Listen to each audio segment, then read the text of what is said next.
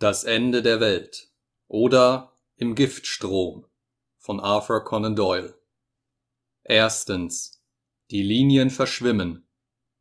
Ich fühle mich bewogen, diese ganz erstaunlichen Ereignisse jetzt sofort niederzuschreiben, solange ihre Einzelheiten noch frisch in meinem Gedächtnis ruhen, ohne bereits vom Strom der Zeit verwischt worden zu sein. Als ich vor einigen Jahren in den Spalten der Daily Gazette die sensationelle Reise beschrieb, durch die Professor Challenger, Professor Summerlee, Lord John Roxton und ich in eine so merkwürdige Gegend Südamerikas verschlagen wurden, habe ich es mir allerdings nicht träumen lassen, dass ich jemals in die Lage kommen würde, von einem weit seltsameren Erlebnis zu berichten. Einer Sache, die sich über alle bisherigen Geschehnisse der menschlichen Geschichte berghoch erhebt. Das Ereignis an sich ist wie gesagt wunderbar, die Art und Weise jedoch, wie wir vier zur Zeit dieser Episode zusammenkamen und sie nun als Beobachter miterleben konnten, wurde ganz einfach und logisch herbeigeführt. Ich will mich nun bemühen, alle Umstände, die vorhergingen, so kurz und deutlich wie möglich zu erklären, obwohl ich ganz gut weiß, dass dem Leser die ausführlichste Mitteilung am willkommensten wäre. Das öffentliche Interesse für diese Angelegenheit hat ja bekanntlich noch immer nicht nachgelassen. Es war also an einem Freitag, jenem 27. August, der für immer denkwürdig in der Weltgeschichte sein wird, als ich mich in die Redaktion meiner Zeitung begab, um von Mr. McArdle, dem Leiter der Abteilung Neuigkeiten, einen dreitägigen Urlaub zu erbitten. Der biedere alte Schotte schüttelte den Kopf, kraulte sich nachdenklich die flaumigen Reste seines rötlichen Haares und kleidete seine Abneigung gegen eine Gewährung meines Ersuchens in die Worte Sehen Sie, Mr. Malone, wir hätten gerade in den nächsten Tagen etwas ganz Besonderes für Sie gehabt. Eine Sache, sage ich Ihnen, die ganz einfach nur Sie so durchführen können, wie sie eben durchgeführt werden soll. Das tut mir wirklich leid, erwiderte ich und versuchte, meine natürliche Enttäuschung nach Möglichkeit zu verbergen. Selbstverständlich, wenn Sie mich brauchen, ist ja die Sache erledigt. Allerdings wäre meine Angelegenheit dringend, und wenn es also doch irgendwie möglich wäre, dass ich entbehrt werden könnte, es geht leider absolut nicht. Das war bitter. Aber ich musste eben gute Miene zum bösen Spiel machen. Schließlich hätte ich vom Anfang an wissen müssen, dass ein Journalist niemals auf eigene Faust über sich und seine Zeit verfügen kann. Dann werde ich mir die Sache aus dem Kopf schlagen, sagte ich so heiter, als es mir in meiner Stimme möglich war. Was für eine Aufgabe hätten Sie denn für mich? Ich möchte, dass Sie diesen Teufelskerl da drunten in Rudderfield interviewen. Wie? Sie meinen doch nicht etwa gar Professor Challenger, rief ich. Gerade ihn meine ich, natürlich. Er hat vorige Woche den jungen Alex Simpson vom Kurier beim Kragen und an den Hosenträgern erwischt und ihn so eine Meile lang hinter sich über die Landstraße hergeschleift. Sie werden ja wohl im Polizeibericht darüber gelesen haben. Unsere Jungens würden ebenso gern einen aus dem Zoo entwischten Alligator interviewen. Sie sind der einzige Mensch, der das machen könnte. Sie, der langjährige Freund dieses Krokodils. Ah, sagte ich erleichtert. Das vereinfacht die Sache bedeutend. Ich wollte Sie nämlich um Urlaub bitten, um Professor Challenger zu besuchen. Es kommt jetzt der Jahrestag eines ganz besonderen Abenteuers, das wir vier zusammen erlebt haben, und da hat er uns alle eingeladen, ihn zu besuchen und mit ihm den Tag zu feiern. Famos! rief McArdle, indem er sich die Hände rieb und mich durch seine Brillengläser freudestrahlend anfunkelte. Dann werden Sie ja genug des Interessanten aus ihm herausbringen können. Wäre er nicht er, würde ich alles für leeres Geschwätz halten.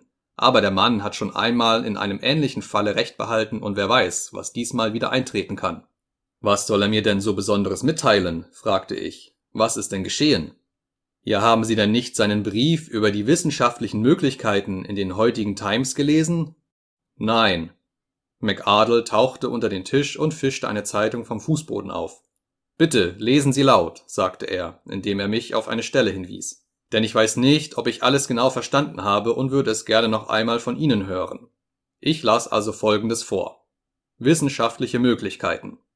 Geehrter Herr, mit stillem Ergötzen, dem jedoch auch einige weniger schmeichelhafte Empfindungen beigemengt waren, habe ich den außerordentlich selbstzufriedenen und außerordentlich albernen Brief des James Wilson MacPhail gelesen, den Sie kürzlich in Ihrem Blatte brachten und der das Verschwimmen der Fraunhoferschen Linien in den Spektren der Planeten wie auch der Fixsterne behandelte.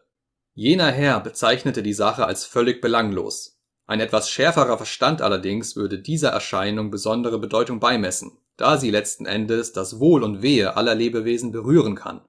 Ich kann ja wohl nicht damit rechnen, dass es mir möglich sein würde, mit wissenschaftlichen Fachausdrücken das Verständnis jener geistig abgestumpften Kreise zu erreichen, welche gewohnt sind, ihr Wissen aus den Spalten einer Tageszeitung zu schöpfen. Ich will es daher versuchen, mich dem beschränkten Fassungsvermögen eben dieser Kreise anzupassen und die Sachlage durch ein handgreifliches Beispiel zu illustrieren, das sich wohl innerhalb der Verstandesgrenzen ihrer Leser bewegen wird. Ein unglaublicher Kerl, rief McArdle aus. Der könnte selbst das Gefieder einer neugeborenen Turteltaube zum Sträuben bringen und in der sanftesten Quäkerversammlung einen Aufruhr provozieren. Nun begreife ich auch, dass ihm der Boden Londons zu heiß geworden ist. Schade, Mr. Malone, denn er ist wirklich ein bedeutender Kopf. Nun, jetzt wollen wir einmal den Vergleich hören. Ich fuhr fort. Nehmen wir an, dass ein kleines Bündel miteinander verknüpfter Korken durch den Atlantischen Ozean in einer langsamen Strömung dahintreibt. Tag für Tag schwimmen die Korken unter stets gleichmäßigen Verhältnissen langsam weiter. Hätten diese Korken einen ihnen angemessenen Verstand, so würden sie wahrscheinlich überzeugt sein, dass dieser Zustand der Dinge ewig gleichbleibend ist. Wir aber, mit unserem so überlegenen Fassungsvermögen, wissen, dass sich vielleicht etwas ereignen kann, worauf die Korken nicht gefasst sind. So könnten sie an ein Schiff oder einen schlafenden Walfisch treiben oder sich in Seetang verwickeln. Letzten Endes aber müsste ihre Reise damit enden, dass die Korken irgendwo an die Felsküste Labradors geworfen werden würden. Aber sie ahnen nichts von all dem, da sie doch so sanft und gleichmäßig Tag für Tag in einem, wie sie annehmen, unbegrenzten und ewig gleichmäßigen Ozean weiterschwimmen Ihre Leser werden vielleicht schon begreifen, dass ich in diesem Gleichnis mit dem Ozean den unendlichen Äther meine, durch den wir treiben, und dass die zusammengebundenen Korken das kleine, unbedeutende Planetensystem darstellen sollen, welchem wir angehören.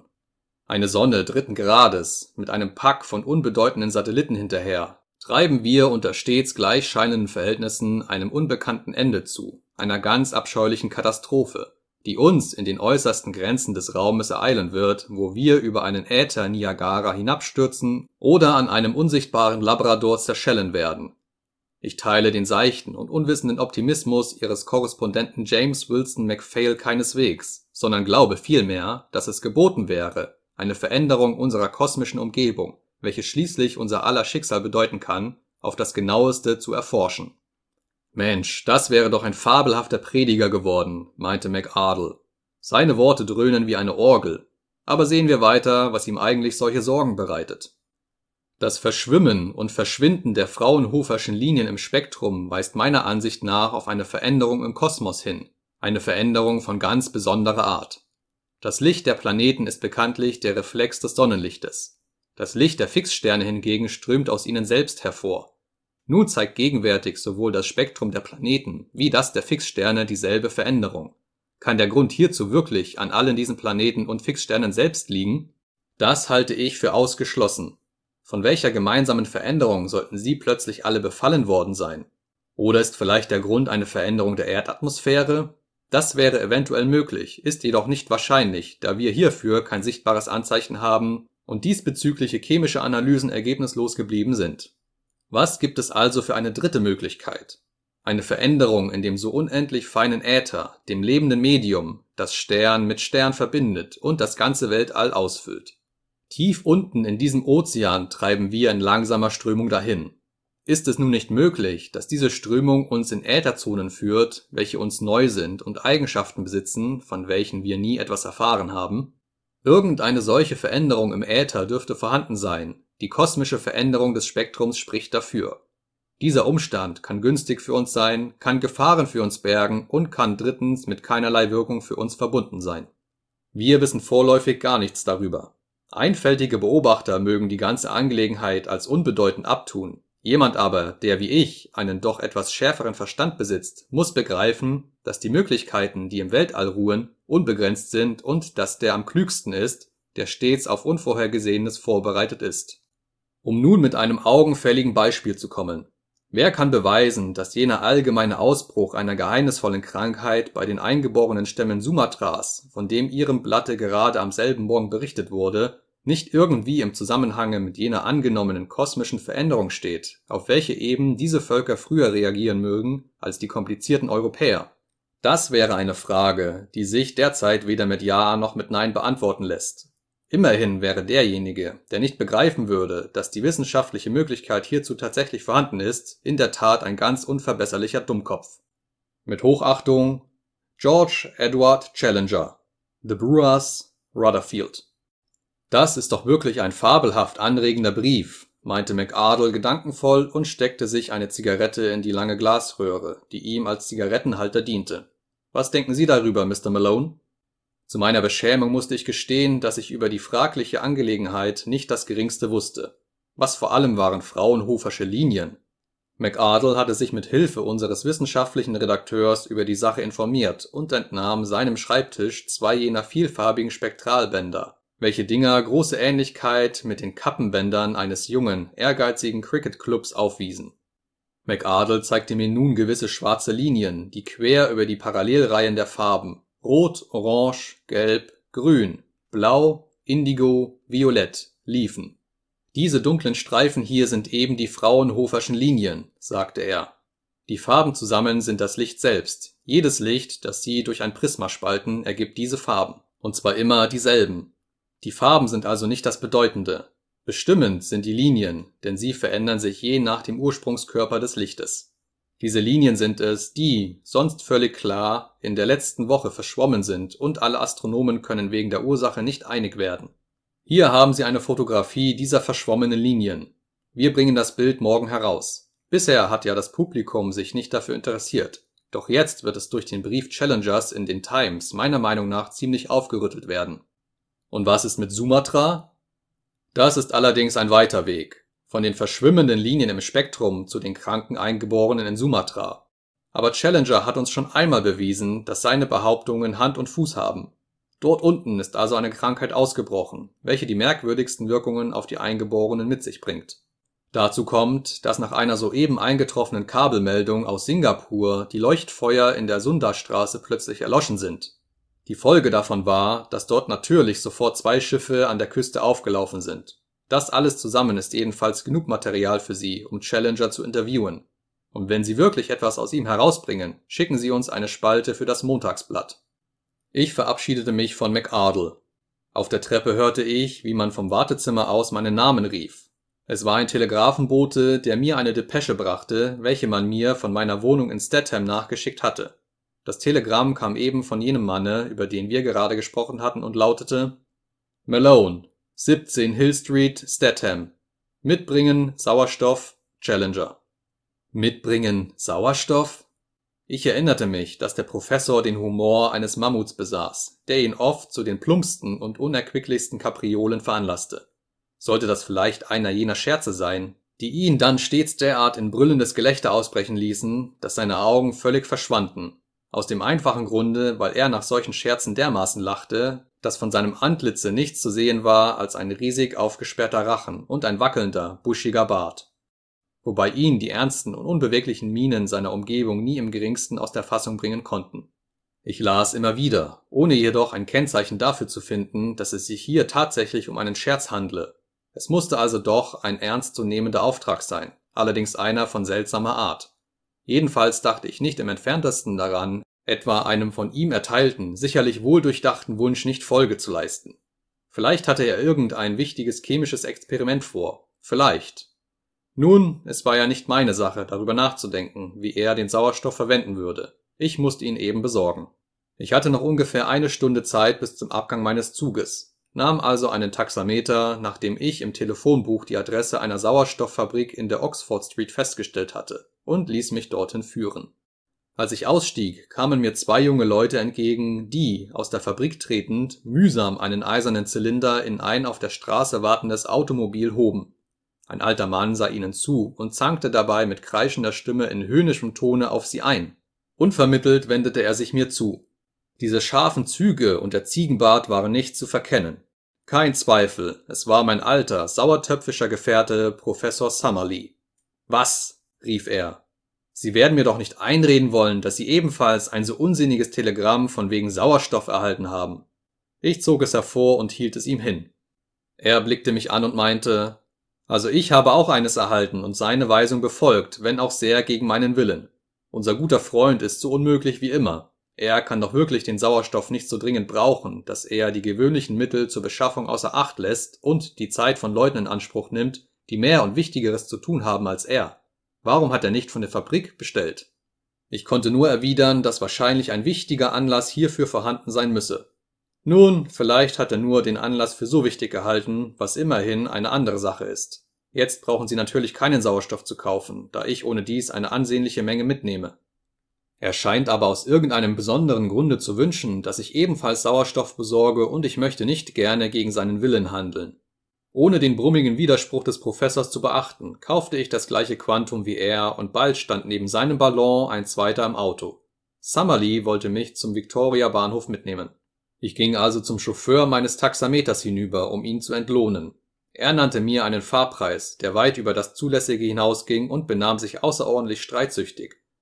Als ich wieder zu Summerlee trat, hatte er eben eine wütende Auseinandersetzung mit den beiden Männern, welche den Sauerstoff zum Wagen getragen hatten, und dabei zitterte sein kleiner, weißer Ziegenbart vor Aufregung auf und nieder. Einer von den Kerlen hieß ihn, soviel ich mich erinnere, einen dummen, alten, gebleichten Kakadu, was den Chauffeur des Professors dermaßen erboste, dass er von seinem Sitz heruntersprang und handgreiflich für seinen Herrn eintreten wollte. Nur mit Mühe gelang es mir, eine Rauferei zu verhindern. Alle diese, wie auch die folgenden kleinen Zwischenfälle mögen belanglos erscheinen und sind auch damals nicht weiter beachtet worden. Wenn ich heute zurückblicke, erkenne ich jedoch den Zusammenhang mit jener Begebenheit, über die ich berichten will wie mir schien, war der Chauffeur ein Neuling oder vielleicht hatte die Aufregung über den Zwischenfall ihn der Herrschaft über sein Auto beraubt. Jedenfalls fuhr er wüst darauf los. Auf dem Weg zur Bahn wären wir zweimal beinahe mit ebenso toll und regungslos daherrasenden Fahrzeugen zusammengestoßen und ich weiß noch, dass ich tadelnd zu Summerlee bemerkte, die Geschicklichkeit der Londoner Wagenlenker hätte bedeutend nachgelassen. Einmal sausten wir knapp an einem großen Knäuel von Menschen vorbei, die an der Ecke von Mall einer Rauferei zu sahen. Alle diese Leute, die sich an und für sich schon in hoher Aufregung befanden, gerieten in außerordentliche Erbitterung über unseren ungeschickten Chauffeur, und ein Bursche sprang auf das Trittbrett und schwang einen Stock über unsere Köpfe. Ich stieß ihn zurück, und wir waren froh, als wir die Leute hinter uns hatten und mit heiler Haut aus dem Parke draußen waren. Alle diese Episoden hatten an meine Nerven gezerrt, und auch die Geduld meiner Gefährten hatte anscheinend durch diese Folge von Zwischenfällen ihr Ende erreicht. Unsere gute Laune kehrte jedoch zurück, als wir am Bahnhof Lord John Roxton sahen, der am Perron auf und ab ging, die lange, magere Gestalt in einen hellen Jagdanzug gesteckt. Sein ausdrucksvolles Gesicht mit den wundervollen, so durchdringenden und dabei so lustigen Augen glänzte vor Freude, als er uns erblickte. Sein rötliches Haar zeigte graue Stellen und die Falten seines Gesichtes waren tiefer geworden. Aber er war noch immer der Alte geblieben, der gute Kamerad der einstigen Zeit. Holla, Herr Professor, holla, junger Freund, rief er uns zu und schritt uns entgegen. Er schüttelte sich vor Lachen, als er unsere Sauerstoffbehälter sah, die eben von einem Träger abgeladen wurden. Also auch ihr habt sowas gekauft, rief er. Meiner ist schon im Coupé. Was kann der alte Herr wollen? Haben Sie seinen Brief in der Times gelesen? fragte ich. Worum hat es sich da gehandelt?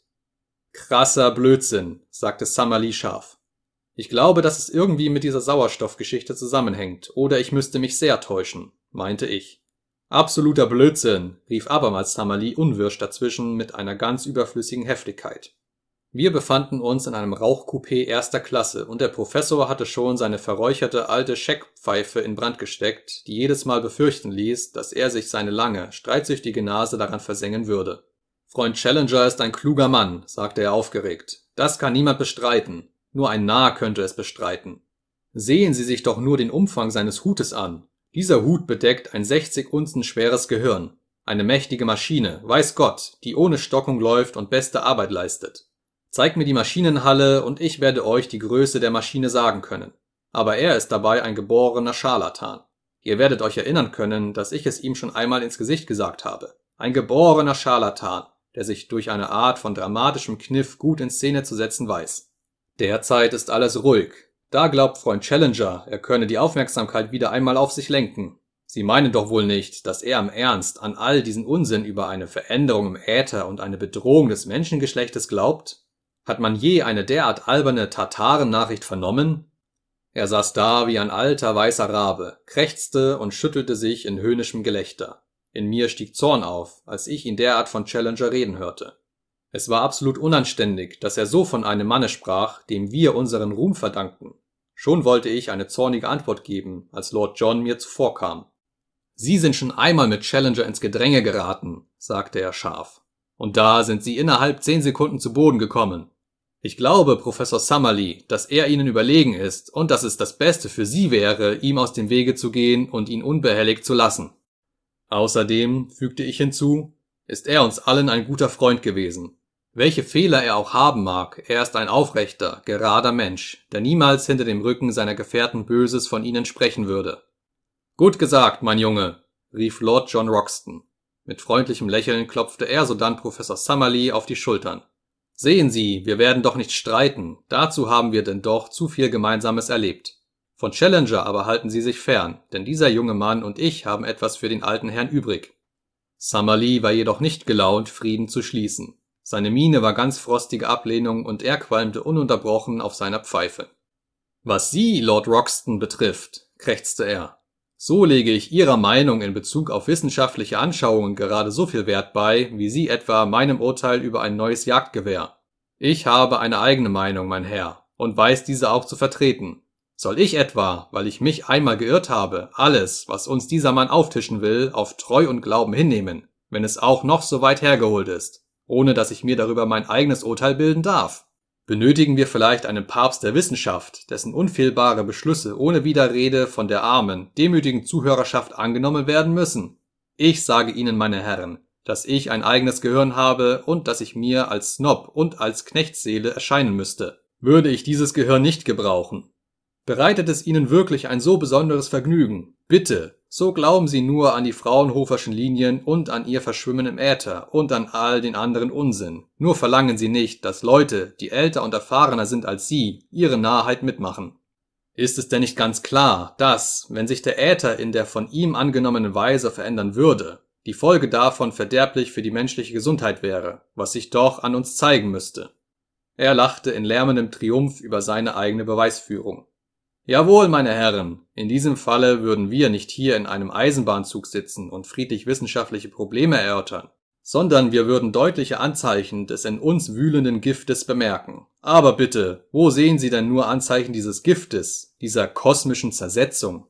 Antworten Sie mir darauf, meine Herren. Antworten Sie. Nein, ich will keine Ausflüchte. Ich bestehe auf eine Antwort.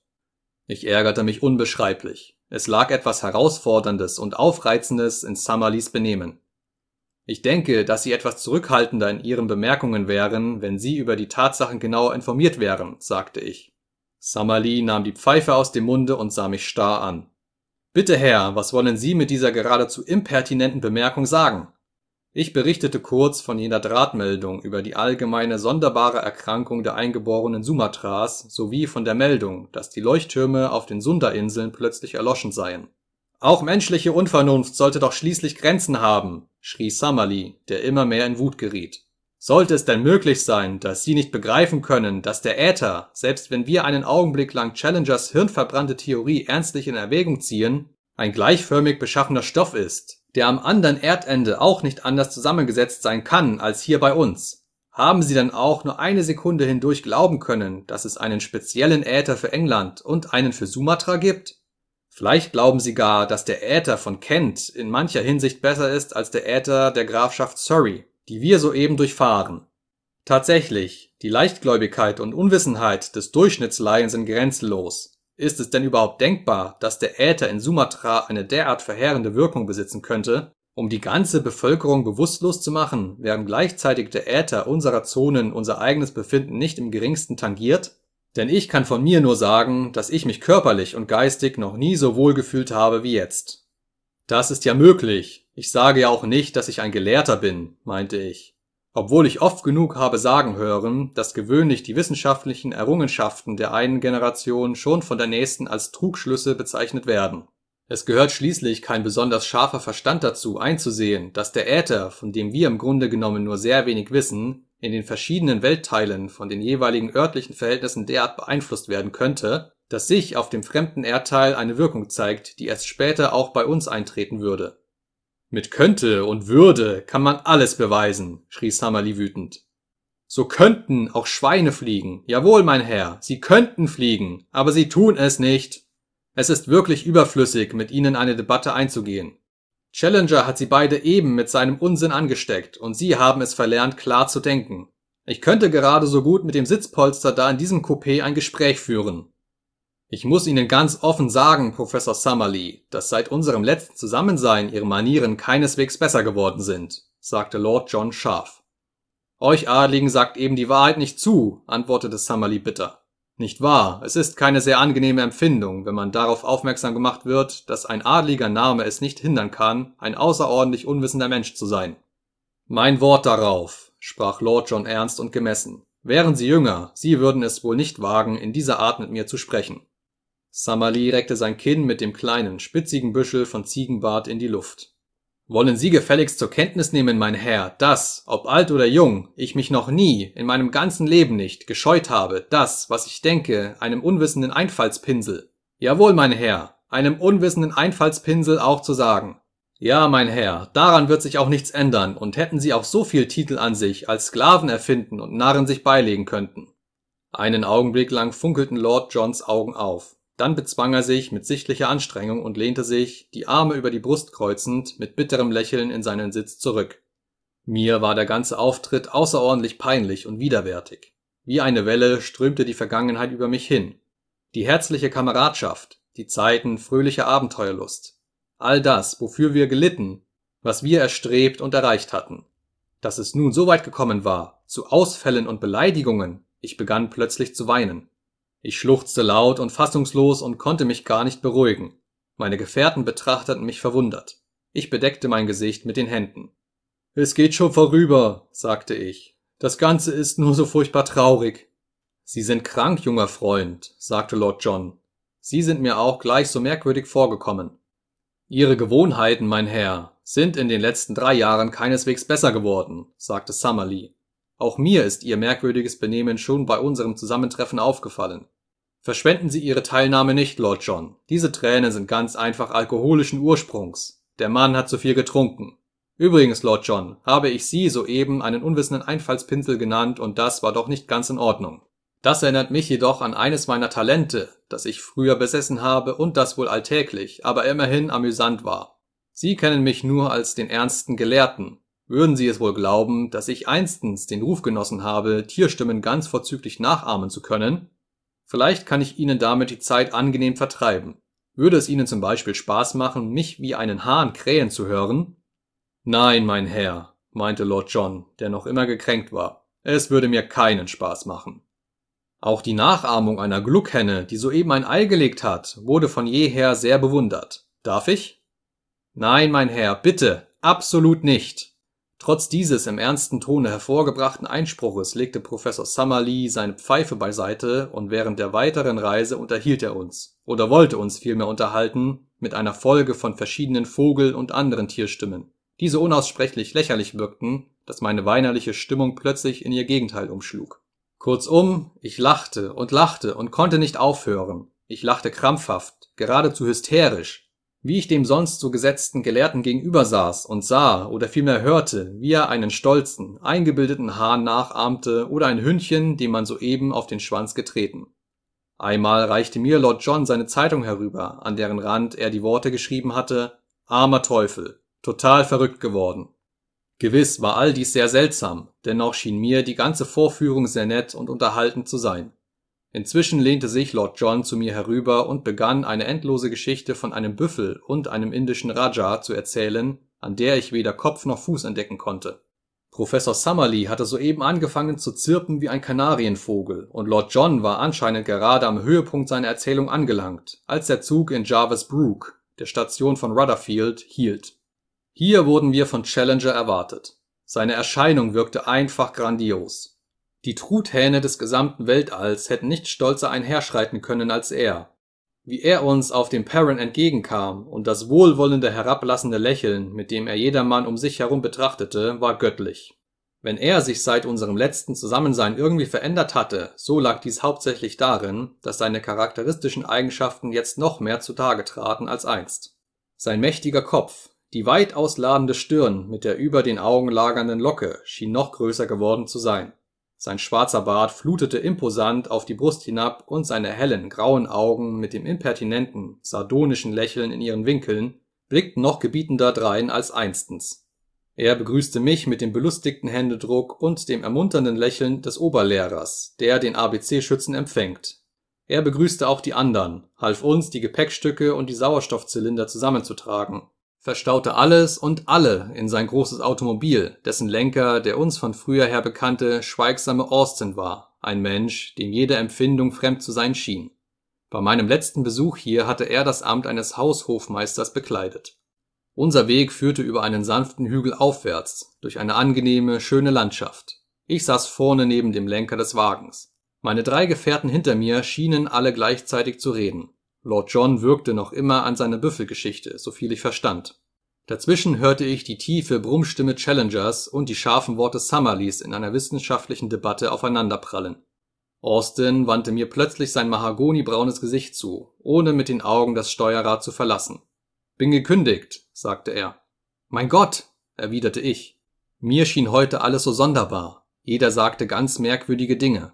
Es war mir wie in einem Traum. Gerade das 27. Mal, sagte Austin in Gedanken. Wann verlassen Sie Ihre Stellung? fragte ich, da mir nichts anderes einfiel. Überhaupt nicht, erwiderte er. Damit schien das Gespräch beendet, aber nach einiger Zeit kam er wieder darauf zurück. Wenn ich gehe, wer wird sich dann um ihn kümmern? Dabei wies er mit dem Kopfe nach seinem Herrn. Wer soll ihn denn dann bedienen? Wahrscheinlich jemand anderer, sagte ich matt.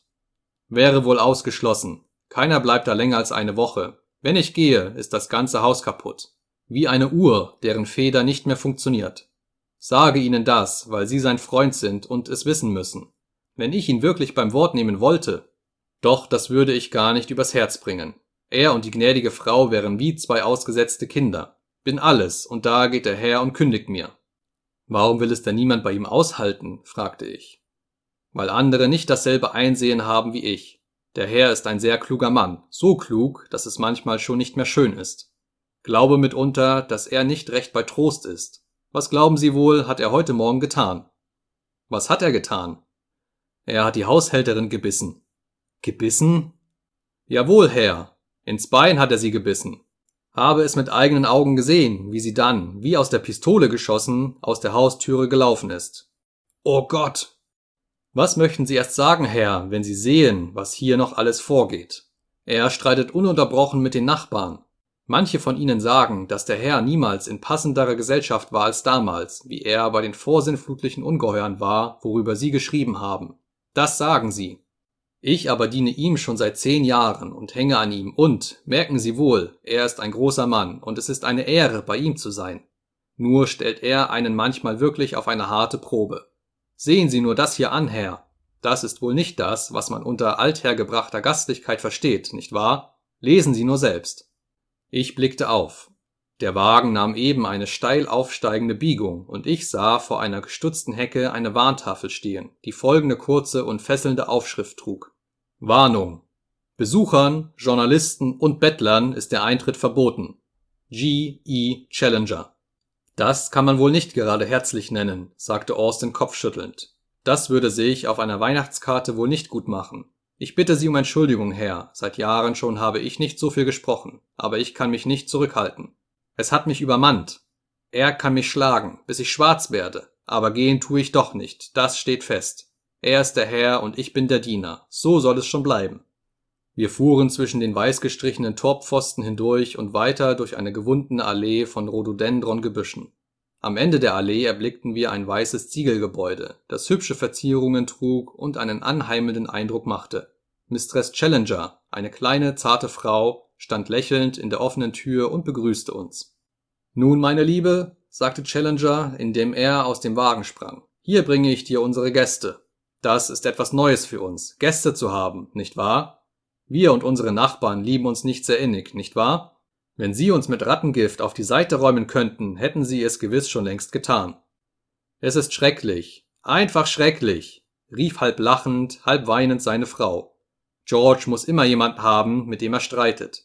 Wir haben hier nicht einen einzigen Freund. Eben dadurch kann ich meiner unvergleichlichen Frau meine ungeteilte Aufmerksamkeit widmen, sagte Challenger und legte seinen kurzen, dicken Arm um ihre zarte Gestalt. Stellt man sich einen Gorilla neben einer Gazelle vor, so hat man gerade einen Begriff von diesem Paar. Komm, das Frühstück ist aufgetragen und die Herren sind gewiss hungrig. Ist Sarah schon zurück? Die Dame schüttelte bedrückt den Kopf und der Professor lachte laut und strich sich kräftig über den Bart.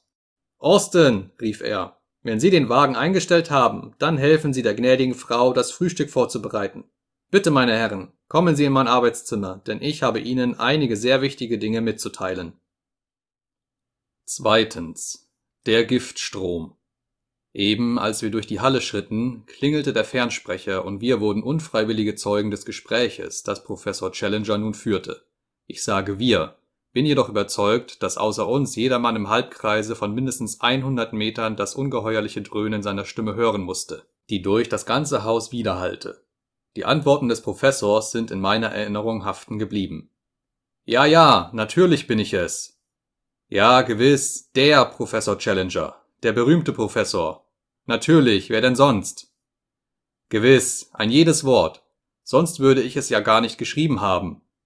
Es sollte mich nicht wundern, es sprechen alle Anzeichen dafür. Allerdings, in einem Tage spätestens. Ja, daran kann ich nichts ändern, nicht wahr? Gewiss, sehr unangenehm, aber es werden wirklich noch bedeutendere Menschen als Sie darunter zu leiden haben. Keinen Zweck, darüber zu winseln. Sie müssen sich eben dreinfinden. Nein, ich kann nicht. Schluss her. Unsinn. Ich habe doch wirklich Wichtigeres zu tun, als solches Gewäsch anzuhören. Er läutete geräuschvoll ab und führte uns über die Treppe in sein Arbeitszimmer, einen großen, luftigen Raum. Auf einem breiten Mahagonischreibtisch lagen etwa sieben bis acht uneröffnete Telegramme. Ich denke wirklich daran, meinte er, im Interesse meiner Korrespondenten eine Telegrammadresse anzunehmen. Ich glaube, dass zum Beispiel Noah Rutherfield sich nicht schlecht eignen würde. Wie immer, wenn er einen seiner schlechten Witze vom Stapel ließ, lehnte er sich an seinen Schreibtisch und schüttelte sich derart vor Lachen, dass seine Hand kaum die Telegramme öffnen konnte. Noah, Noah, gröhlte er und schnitt dabei ein Gesicht wie ein Berggespenst, während Lord John und ich uns verständnisvoll anlächelten und Summerlee mit der Miene einer magenkranken Ziege zum Zeichen seiner Missbilligung sardonisch mit dem Kopfe hin und her wackelte. Endlich begann Challenger, noch immer brummend und gröhlend, mit dem Lesen der Telegramme. Wir drei standen an den hohen Bogenfenstern und bewunderten die herrliche Aussicht. Es war wirklich ein wundervoller Anblick. Der sanfte, ansteigende Weg hatte uns auf eine immerhin stattliche Anhöhe geführt. Wir befanden uns, wie wir später erfuhren, ungefähr 700 Fuß hoch. Challengers Haus stand am äußersten Rand des Hügels und von der Südfront des Hauses aus, wo sich eben das Arbeitszimmer befand, hatte man einen offenen Ausblick auf die weitgestreckte Gegend, in der die sanften Windungen einer Hügelreihe den wellenartigen Hintergrund bildeten. Eine Rauchsäule, die aus einem Einschnitt zwischen den Bergen aufstieg, zeigte die Lage von Lieves an. Unmittelbar vor uns lag die blühende Heide mit dem ausgedehnten, von Spielern wimmelnden grünen Sportplatze des Crowborough Golfclubs.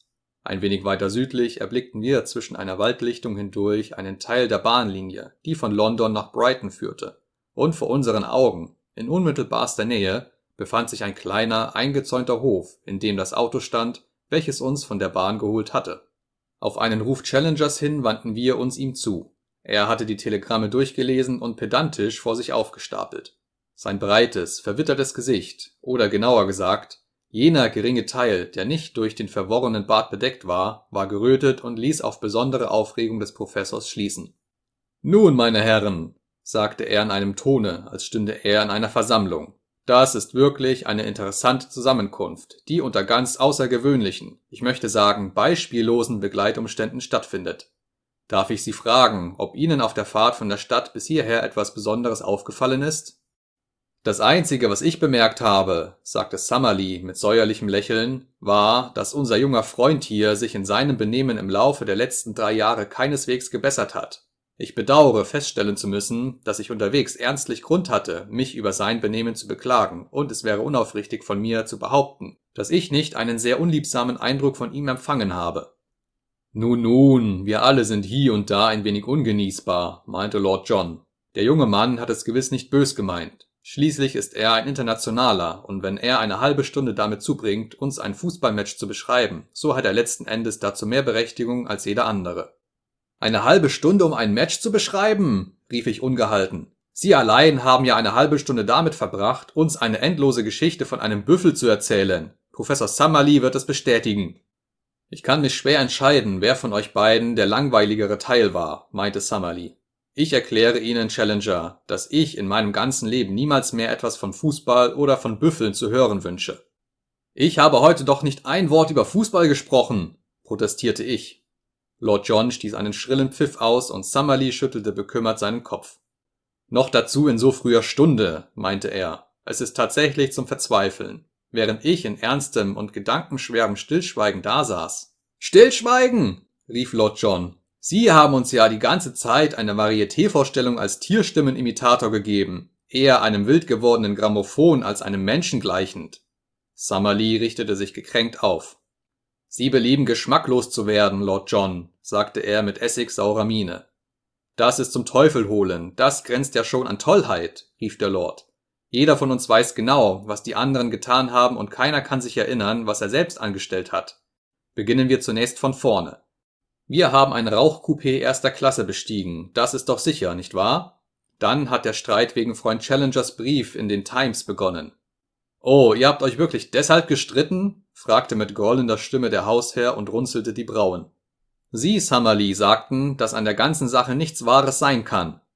Oho, sagte Professor Challenger, warf sich in die Brust und strich sich seinen Bart. Nichts Wahres daran. Ich muss diese Worte schon einmal früher gehört haben. Darf ich nun fragen, mit welchen Beweisgründen der große und berühmte Professor Summerlee die Darlegungen jenes bescheidenen Individuums widerlegt hat, welches wagte, eine Meinung über wissenschaftliche Möglichkeiten vorzubringen? Vielleicht wird er sich doch herablassen, einige Gründe für seine gegenteilige Meinung anzuführen, bevor er dieses unglückselige Nichts gänzlich vernichtet.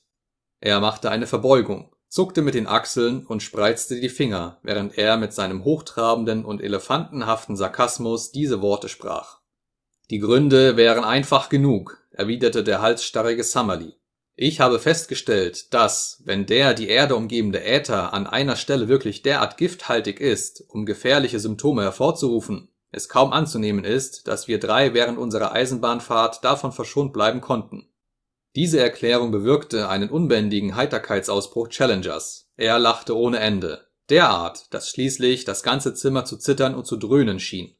Unser verehrter Summerlee dürfte nicht ganz die Situation überblicken, was übrigens nicht das erste Mal der Fall wäre meinte er schließlich und trocknete sich die erhitzte Stirn. Nun, meine Herren, ich kann Ihnen die Sachlage nicht wirksamer erläutern, als indem ich Ihnen einen genauen Bericht über meine eigenen Taten dieses Morgens gebe. Sie werden umso eher geneigt sein, sich mit allen Ihren geistigen Abirrungen, die Sie nun feststellten, abzufinden, wenn ich Ihnen zeige, dass ich selbst Augenblicke hatte, in denen mein geistiges Gleichgewicht gestört schien. Wir haben in unserem Hause schon seit einigen Jahren eine Wirtschafterin, Sarah, mir ihren Familiennamen einzuprägen, habe ich wirklich niemals versucht. Sie ist ein übermäßig prüdes Frauenzimmer von strengem und unschönem Aussehen.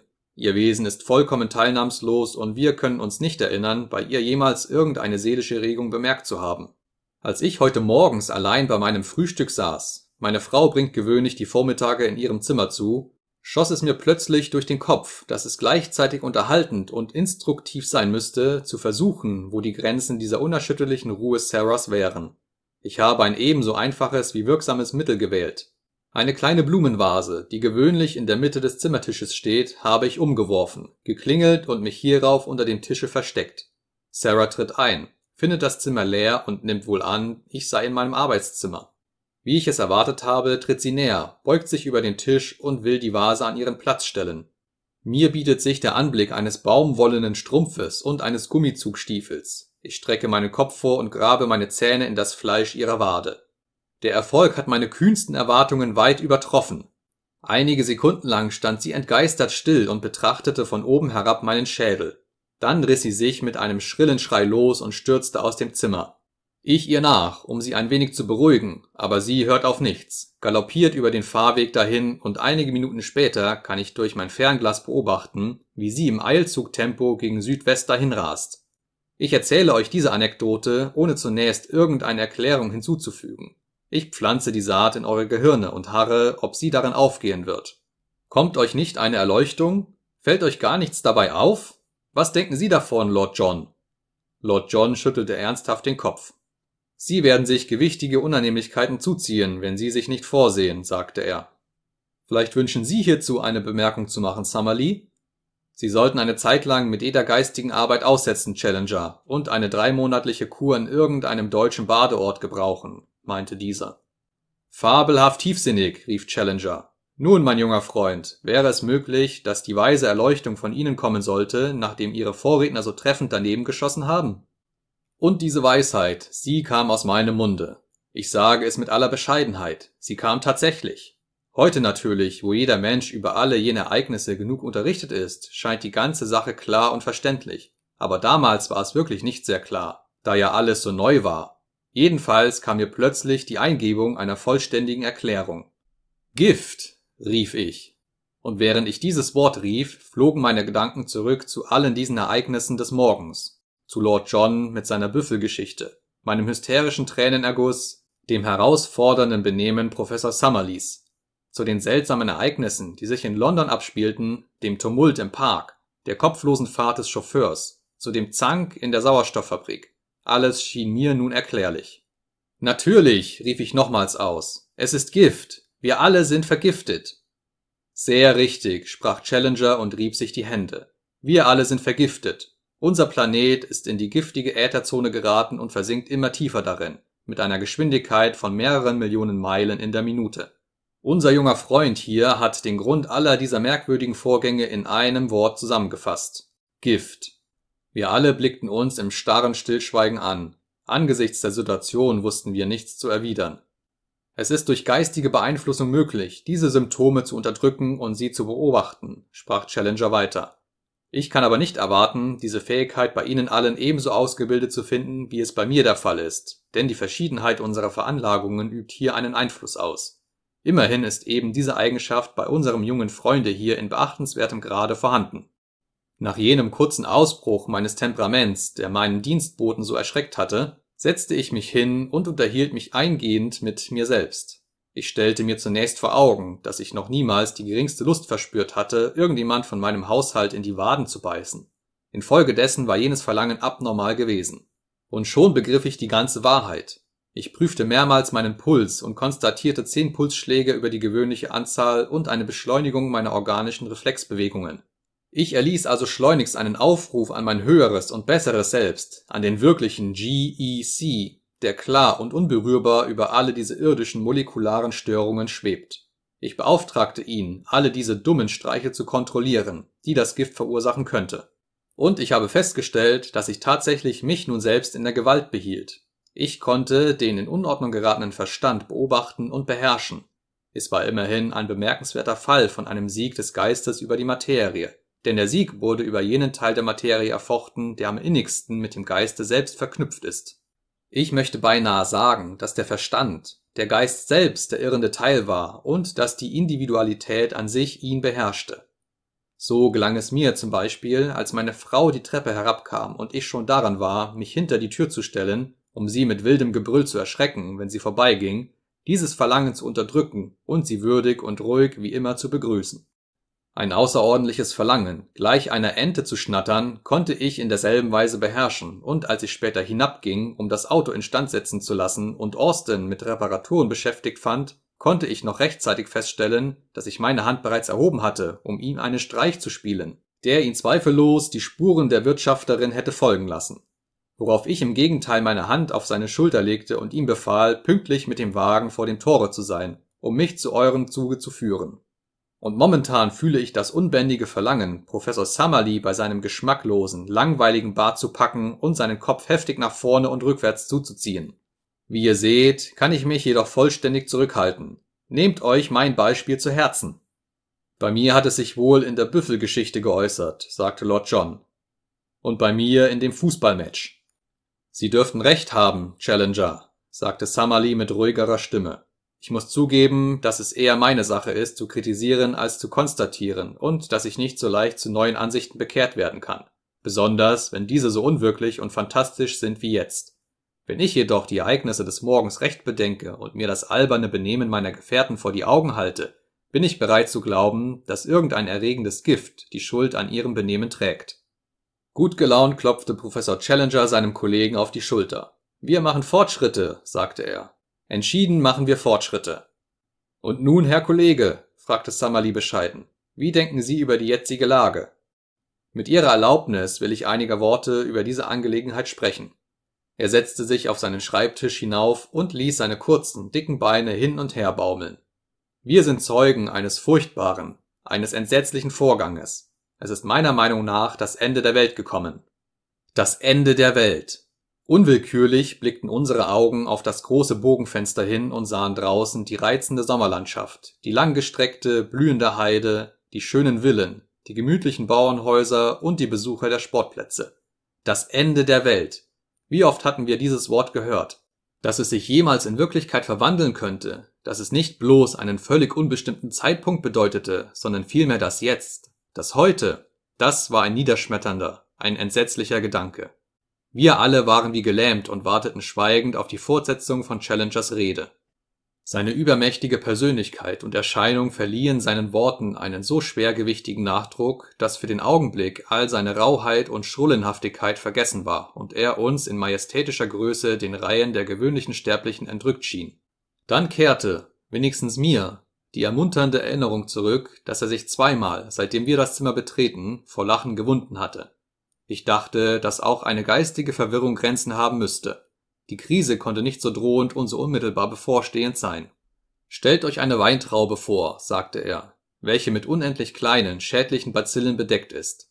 Der Gärtner zieht sie nun durch ein Desinfektionsmittel. Vielleicht will er seine Trauben reinigen. Vielleicht will er Raum gewinnen, einen neuen, weniger schädlichen Bacillus zu ziehen. Jedenfalls taucht er sie in das Gift und sie sind verschwunden. Fort. Unser Gärtner dort oben verfährt mit dem Sonnensystem in dieser Weise und bald wird der Bacillus Mensch, das kleine, sterbliche Gezücht, welches sich an der äußeren Erdrinde gewunden und gekrümmt hat, aus dem Dasein fortsterilisiert worden sein. Wieder war alles still. Auf einmal läutete schrill der Fernsprecher.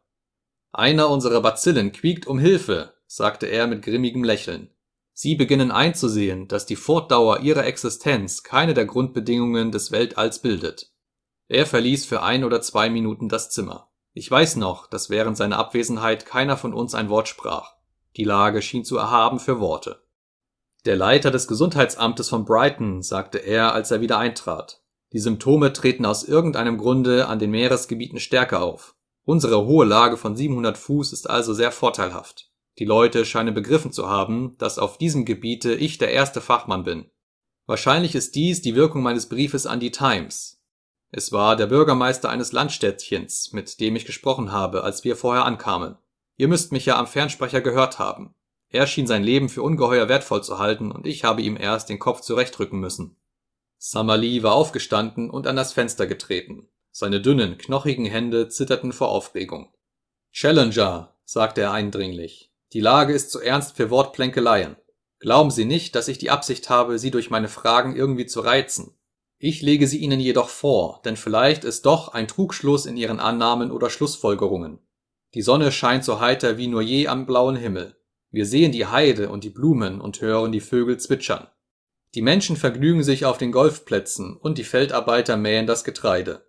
Sie behaupten, dass jene und wir vor der Vernichtung stehen, dass dieser Sommertag der jüngste Tag sein kann, in dessen Erwartung die Menschheit schon so lange ist. Womit begründen Sie nun, soweit wir unterrichtet sind, Ihre ungeheuerliche Behauptung? Mit einer geringen Anormalität der Spektrallinien, mit Gerüchten über Sumatra, mit einer ungewöhnlichen Aufregung, die wir aneinander wahrgenommen zu haben glauben. Dieses letzte Symptom äußert sich nicht so stark, dass man es nicht durch Willenskraft beherrschen könnte. Sie sollen mit uns kameradschaftlich sprechen, Challenger. Wir haben doch schon einmal gemeinsam dem Tode entgegengesehen. Sagen Sie frei heraus, wie es um uns steht und wie Sie über die Zukunft denken. Das war eine gute, beherzte Rede, und sie kam von dem standhaften, starken Charakter, welcher sich hinter den Ecken und Schafen des alten Zoologen barg. John erhob sich und schüttelte ihm die Hand. Dasselbe empfinde auch ich, sagte er. Nun, Challenger, müssen Sie uns sagen, welches Los uns erwartet. Wir sind keine furchtsamen Memmen, wie Sie wohl wissen. Aber da wir in der Absicht kamen, einen kurzen Besuch abzustatten und nun entdecken müssen, dass wir heute mit Volldampf in den jüngsten Tag hineinrasen, bedarf dies doch immerhin einer kleinen Erklärung. Was für eine Gefahr droht uns? Wie groß ist sie und was werden wir tun, um ihr zu begegnen? Hoch aufgerichtet und stattlich, umflossen von dem Sonnenschein, der durch das Bogenfenster hereinfiel, stand er da, die gebräunte Hand auf Summerlees Schulter gelegt. Ich lag in einem Lehnsessel, die ausgegangene Zigarette zwischen den Lippen und befand mich in jenem Dämmerzustand, welcher Eindrücke besonders deutlich wahrnehmen lässt. Auch dies mag ein neues Stadium der Vergiftung gewesen sein. Alle unberechenbaren Impulse waren vergangen, um einem außerordentlichen, matten und gleichzeitig scharf beobachtenden Geisteszustande Platz zu machen. Ich war nur Zuschauer. Es war mir, als ginge mich alles um mich herum nicht das geringste an. Ich war hier mit drei starken, tapferen Männern zusammen und es war ganz außerordentlich interessant, ihr Verhalten zu beobachten. Challenger runzelte die dichten Brauen und strich sich den Bart, ehe er zu einer Erwiderung ansetzte. Man sah, dass er jedes seiner Worte sorgfältig abwog. Was waren die letzten Nachrichten, als Sie London verließen? fragte er. Um zehn war ich in der Redaktion der Gazette, antwortete ich. Es war eben ein Reuter-Telegramm aus Singapur eingetroffen, aus dem hervorging, dass die Krankheit sich über ganz Sumatra verbreitet hat und dass daher die Leuchtfeuer nicht mehr entzündet worden waren. Seither haben sich die Verhältnisse überstürzt, teilte Challenger mit und hob den Stoß Telegramme empor. Ich bin sowohl mit den Behörden wie mit der Presse in steter Verbindung und erfahre daher, was sich in allen Teilen der Welt abspielt. Allgemein und dringend wird gewünscht, dass ich nach London zurückkehren soll. Doch wäre das meiner Ansicht nach vollkommen zwecklos. Den Berichten nach äußert sich die Vergiftung zuerst in geistigen Aufregungszuständen. Soviel ich gehört habe, sind die Unruhen in Paris heute vormittags sehr heftig gewesen und unter den Kohlearbeitern in Wales herrscht vollkommene Aufruhr. Soweit man dem vorliegenden Material Glauben schenken darf, tritt nach diesem Erregungszustand, der je nach Rasse und Individualität wesentlich verschieden ist, eine Erhöhung der Lebenskraft und Geistesschärfe ein, wovon ich an unserem jungen Freund hier Anzeichen zu bemerken glaube. Darauf folgt nach einer längeren Zeitdauer Schlafsucht, welche zum Tode führt ich glaube, nach meinen Erfahrungen in der Giftkunde schließen zu dürfen, dass es gewisse Pflanzengifte gibt, welche in dieser Art auf das Nervensystem Dature, fiel Summerlee ein. Ausgezeichnet, rief Professor Challenger. Der wissenschaftlichen Genauigkeit halber wollen wir nun auch diesem giftigen Agens einen Namen geben, und zwar Daturon Ihnen, mein lieber Summerlee, wird, wenn auch leider erst nach Ihrem Tode, die Ehre zuteil, dem Zerstörer des Weltalls, dem Desinfektionsmittel des über den Wolken thronenden Gärtners, einen Namen gegeben zu haben. Wir nehmen also an, dass die Wirkungen des Daturon so sind, wie ich sie geschildert habe. Es unterliegt für mich keinem Zweifel, dass die ganze Welt davon ergriffen und kein Lebewesen davon verschont bleiben wird, denn der Äther erfüllt die ganze Welt Bisher ist diese Erscheinung planlos aufgetreten, doch beträgt der Unterschied in der Zeit nur wenige Stunden und muss mit der herannahenden Flut verglichen werden, welche einen Streifen Sand nach dem anderen bedeckt, hierhin und dorthin strömend, bis endlich alles überflutet ist. Alle diese Erscheinungen, die Tätigkeit und Verteilung des Daturon, werden von gewissen Gesetzen geregelt, deren Beobachtung hochinteressant wäre, wenn uns nur Zeit dazu bliebe. Soweit ich es verfolgen kann, er warf einen Blick in seine Telegramme, sind die niedriger entwickelten Rassen zuerst dem Einflusse erlegen. Aus Afrika liegen sehr beunruhigende Berichte vor und die australischen Eingeborenen scheinen bereits gänzlich ausgerottet worden zu sein. Die nördlichen Rassen haben bisher größere Widerstandskraft bewiesen als die südlichen Völker. Dieser Bericht ist heute morgens um 9.45 Uhr in Marseille aufgegeben worden. Ich lese ihn euch wörtlich vor. Nacht hindurch in gesamter Provence wahnsinnige Aufregungszustände. Tumult der Weinbauern von Nîmes, Sozialistische Aufstände in Toulon, plötzliche Erkrankungen mit nachfolgender Schlafsucht heute morgens unter Bevölkerung ausgebrochen, tödliche Seuche, Unmenge Toter in den Straßen, Geschäftsverkehr stockt vollkommen, allgemeines Chaos. Eine Stunde später von demselben Berichterstatter. Wir sind von völliger Vernichtung bedroht. Kirchen und Kathedralen überfüllt. Mehr Tote als Lebende. Es ist entsetzlich und unfassbar. Tod anscheinend schmerzlos auftretend, aber rasch und unausweichlich. Ein ähnliches Telegramm liegt aus Paris vor, doch scheint die Entwicklung dort nicht so verheerend zu sein. Indien und Persien scheinen vollkommen ausgelöscht zu sein. Die slawische Bevölkerung Österreichs ist von der Seuche ergriffen, die deutschen Völker fast unberührt davon. Soviel ich allgemein nach meinen begrenzten Informationen feststellen kann, sind die Bewohner von Ebenen und Meeresgebieten rascher der Wirkung unterlegen als die Bewohner der Binnenländer und der Berggegenden eine auch nur geringe Bodenerhebung spielt hierbei eine Rolle und sollte es wirklich einen Überlebenden der Menschenrasse geben, so dürfte er auf einem Berge, hoch wie der Ararat, gefunden werden. Selbst der kleine Hügel, auf dem wir uns befinden, kann für eine kurze Zeit eine Zufluchtsinsel im Meere der Zerstörung sein. Aber bei dem Tempo sind auch wir in wenigen Stunden überflutet. Lord John trocknete sich die Stirn. Unbegreiflich ist es mir, wie Sie es fertigbringen konnten, da zu sitzen und zu lachen, während Sie diese Telegramme in der Hand hielten. Ich habe dem Tode schon oft genug ins Auge gesehen, doch dass alles sterben soll, ist zu furchtbar. Was meine Heiterkeit betrifft, sagte Challenger, so müssen Sie bedenken, dass auch ich nicht frei von den Einwirkungen des ätherischen Giftes auf das menschliche Gehirn geblieben bin, ebenso wenig wie Sie. Bezüglich des Einsetzens aber, welches Ihnen das allgemeine Sterben einzuflößen scheint, kann ich Ihnen sagen, dass ich dieses Empfinden für übertrieben halte. Würde man sie ganz allein auf einem kleinen Boote in die offene See treiben lassen, so hätten sie allen Grund, den Mut sinken zu lassen. Ungewissheit und Einsamkeit würden sie erdrücken. Wenn sie dagegen ihre Fahrt auf einem mächtigen Schiffe antreten, wenn sie von ihren Angehörigen und Freunden begleitet sind, so werden sie ungeachtet des ungewissen Ziels in dem Gefühle der Zusammengehörigkeit und des Gedankenaustausches Trost finden. Ein einsamer Tod mag schrecklich sein, ein allgemeines Sterben, zumal wenn dieses so schnell und schmerzlos auftritt, ist meines Erachtens nicht furchtbar. Ich würde eher jener Person beistimmen, welche es als das Entsetzlichste bezeichnet hat, alles, was erhaben, groß und berühmt war, zu überleben. Was also schlagen Sie nun vor, was wir tun könnten? fragte Summerlee, der ausnahmsweise zustimmend zu den Ausführungen seines Kollegen genickt hatte. Frühstücken, sagte Challenger, als eben der Gong erscholl. Wir haben eine Köchin, deren Kochkunst in Omeletten einzig durch ihre Koteletts übertroffen wird. Hoffen wir, dass ihre kulinarischen Fähigkeiten nicht durch kosmische Einflüsse gelitten haben. Auch ist es notwendig, meine 96er Scharzberger der allgemeinen Vernichtung zu entreißen, soweit dies unseren vereinten Bemühungen gelingen wird. Es wäre eine bedauerliche Verschwendung, dieses edle Gewächs zugrunde gehen zu lassen. Er wälzte sich schwerfällig von dem Schreibtische hinab, auf dem er gesessen, während er uns den bevorstehenden Untergang des Planeten angekündigt hatte. Kommt, sagte er. Unsere Zeit ist tatsächlich gemessen. Wir wollen sie daher möglichst richtig und vernünftig ausnützen. Die Mahlzeit verlief sehr heiter und angeregt, trotzdem wir uns fortwährend unserer furchtbaren Lage bewusst waren und der feierliche Ernst derselben sich mäßigend auf unsere Gedanken legte. Nur diejenigen, welche sich noch nie in Todesgefahr befunden haben, beben vor dem Ende zurück. Ein jeder von uns jedoch hatte eine Zeit seines Lebens sich an diesen Gedanken gewöhnt und die Frau stürzte sich auf ihren mächtigen Gefährten. Seine Wege waren auch die ihren. Die Zukunft war uns schon vorgezeichnet, die Gegenwart aber gehörte noch uns. Wir verbrachten die Spanne Zeit, die wir vor uns hatten, in traulichem Zusammensein und angeregtem Gespräch. Unser Verstand arbeitete, wie ich schon bemerkt habe, außerordentlich scharf. Sogar ich sprühte zeitweilig von Geist. Challenger aber war einfach großartig.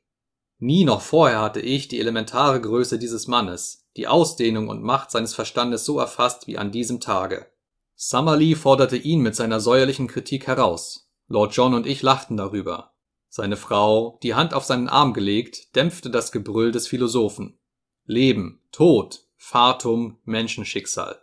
Das war der Gesprächsstoff dieser denkwürdigen Stunde, welche dadurch an Bedeutung gewann, dass eine seltsame, plötzliche Steigerung der Lebensgeister und ein Prickeln in den Gliedmaßen mir ankündigte, dass die unsichtbare Todeswelle langsam und allmählich zu uns emporstieg.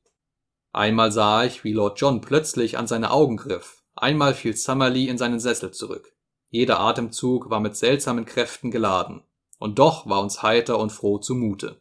Austin stellte gerade die Zigaretten auf den Tisch und wollte sich entfernen. Austin, sagte der Professor. Ja, Herr?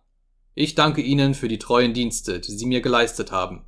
Ein Lächeln stahl sich über das verwitterte Gesicht des Dieners. Nur meine Pflicht getan, sagte er. Heute wird die Welt untergehen, Austin. Jawohl, Herr. Um wie viel Uhr? Das kann ich noch nicht genau sagen, Austin. Noch vor dem Abend. Sehr wohl, Herr. Der einsilbige Austin verbeugte sich und ging. Challenger brannte eine Zigarette an, zog seinen Sessel näher zu seiner Frau heran und nahm ihre Hände in die seinen. Du weißt, mein Kind, wie es steht, sagte er. Ich habe es unseren Freunden schon erklärt. Du fürchtest dich wohl nicht? Wird es weh tun, George? Nicht mehr, als wenn du dich vom Zahnarzt einschläfern lassen würdest. So oft du dich hast einschläfern lassen, bist du gestorben. Das ist aber ein sehr angenehmes Gefühl gewesen. So angenehm dürfte auch der Tod sein. Die grobkörnige Maschinerie des menschlichen Körpers kann die empfangenen Eindrücke nicht festhalten, doch ahnen wir den geistigen Genuss, welcher in einem Traume oder einem Trancezustand gelegen ist. Vielleicht hat die Natur ein wunderschönes Tor gebaut und mit vielen duftigen und schimmernden Vorhängen behängt, um unseren staunenden Seelen einen Eingang in das neue Leben zu schaffen. So oft ich in das Wirkliche eingedrungen bin, habe ich immer nur Güte und Weisheit als Kern gefunden.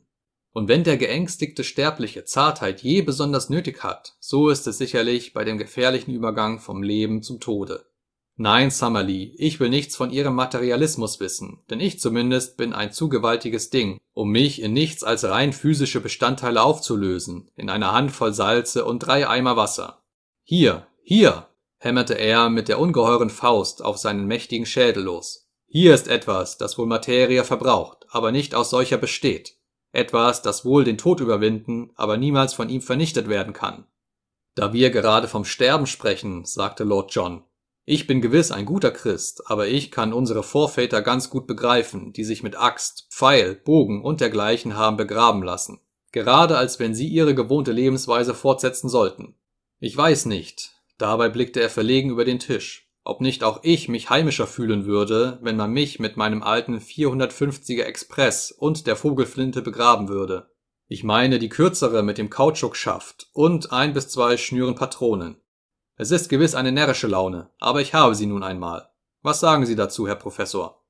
Nun, sagte Summerlee, da Sie meine Ansicht hören wollen, mir erscheint dies als unbestreitbarer Rückfall in die Steinzeit oder noch früher. Ich selbst gehöre dem 20. Jahrhundert an und möchte sterben wie ein richtiger Kulturmensch. Ich könnte nicht sagen, dass ich den Tod mehr fürchte als Sie alle, denn wie es auch kommen mag, habe ich ja doch nicht mehr lange zu leben aber es widerstrebt mir, dazusitzen und ohne Möglichkeit zur Gegenwehr zu warten, wie das Schaf auf den Schlechter. Wissen Sie genau, Challenger, dass es keine Hilfe gibt? Rettung gibt es keine, sagte Challenger. Im besten Falle wird es uns gelingen, unser Leben um einige Stunden zu verlängern und die Entwicklung dieser mächtigen Tragödie unmittelbar mit anzusehen, ehe wir selbst ihr zum Opfer fallen. Das könnte in meiner Macht stehen. Ich habe gewisse Vorsichtsmaßregeln getroffen. Den Sauerstoff? Sehr richtig, den Sauerstoff.